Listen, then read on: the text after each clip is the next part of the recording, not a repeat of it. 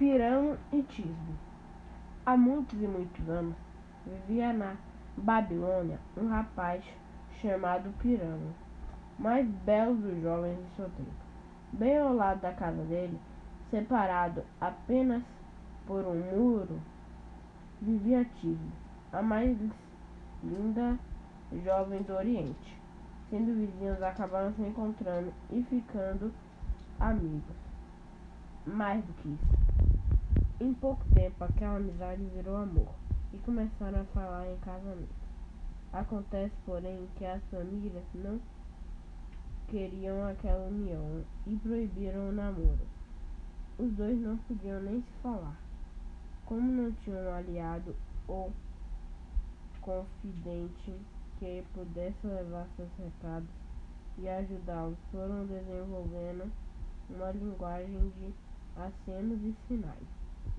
Quando mais se ocultavam, mais o amor escondido ardia e abrasava. No muro que separava os dois quintais havia uma rachadura que tinha virado uma fresta, tão apertada que passaram despercebida de todos, mas nada escapa aos olhos dos apaixonados. Pirâmides descobriram essa fresta e logo notaram que podia ser um canal para suas vozes. Pirâmide parava de um lado, Tisbe do outro, e começavam a ouvir a respiração do seu amado ali pertinho. Daí pouco estavam sussurrando. Muro, muro. Fique no caminho dos que se. Por que não deixa que a gente se abrace? Por que? Por favor, muro, se abra mais para podermos nos beijar. Passavam o dia todo murmurando ao lado do paredão. De noite se despediam e beijavam as pedras do muro. Certa manhã, quando a aurora apagara o fogo das estrelas, dos raios do sol já tinham secado o orvalho da noite, os dois chegaram ao ponto de encontro. E como sempre, começaram a suspirar. Mas estavam muito tristes, seus lamentos foram ficando cada vez mais sofridos não estavam aguentando mais. Por isso acabaram resolvendo que naquela noite cada um, tentaria esgueirar-se, passar pelos guardas e escapulir de casa. Depois que fugissem, iriam encontrar-se fora da cidade, para não se perderem, marcaram um encontro juntos ao túmulo que havia no campo, ao lado de uma imensa armoreira. Porque a sombra da árvore podia ajudar a escondê-los no caso de eventuais olhares discretos e como bem pertinho havia uma fonte de água fresca, seria um lugar perfeito para uma espera.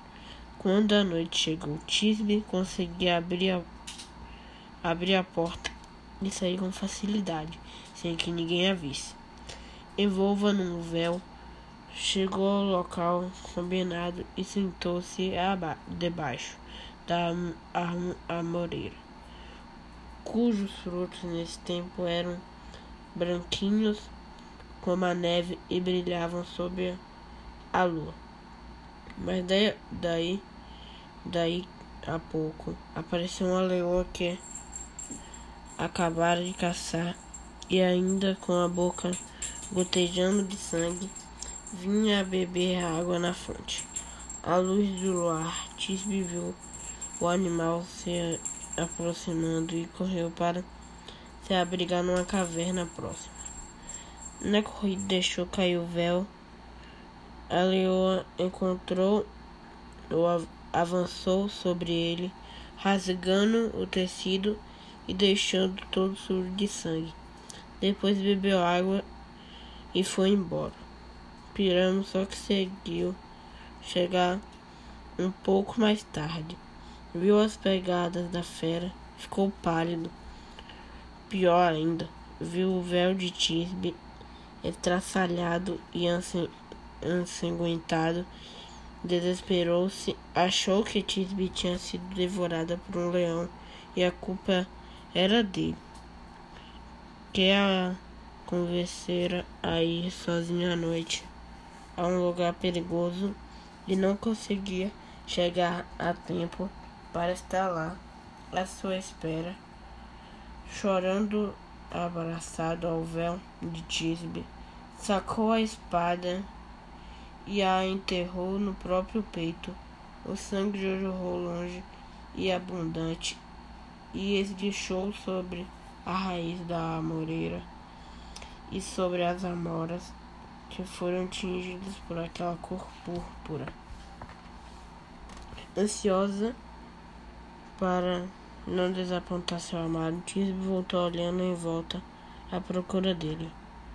E louca para lhe contar sua aventura e o perigo que tinha escapado.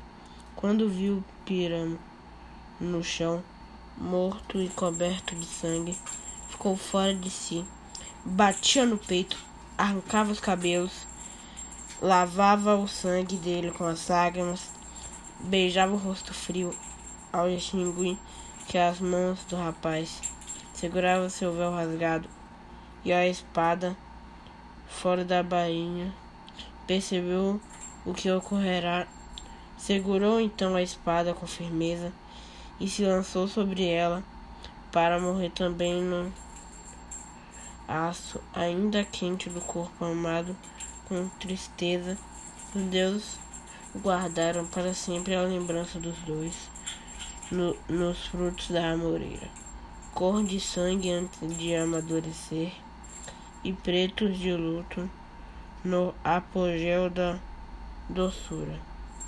Quando ficaram no ponto de serem colhidos, e ao amanhecer, as duas famílias finalmente constatando a que ponto sua inteligência tinha levado os dois namorados? Consistiam que piramitismo ficassem unidos para sempre e guardaram as cinzas dos dois na mesma urna.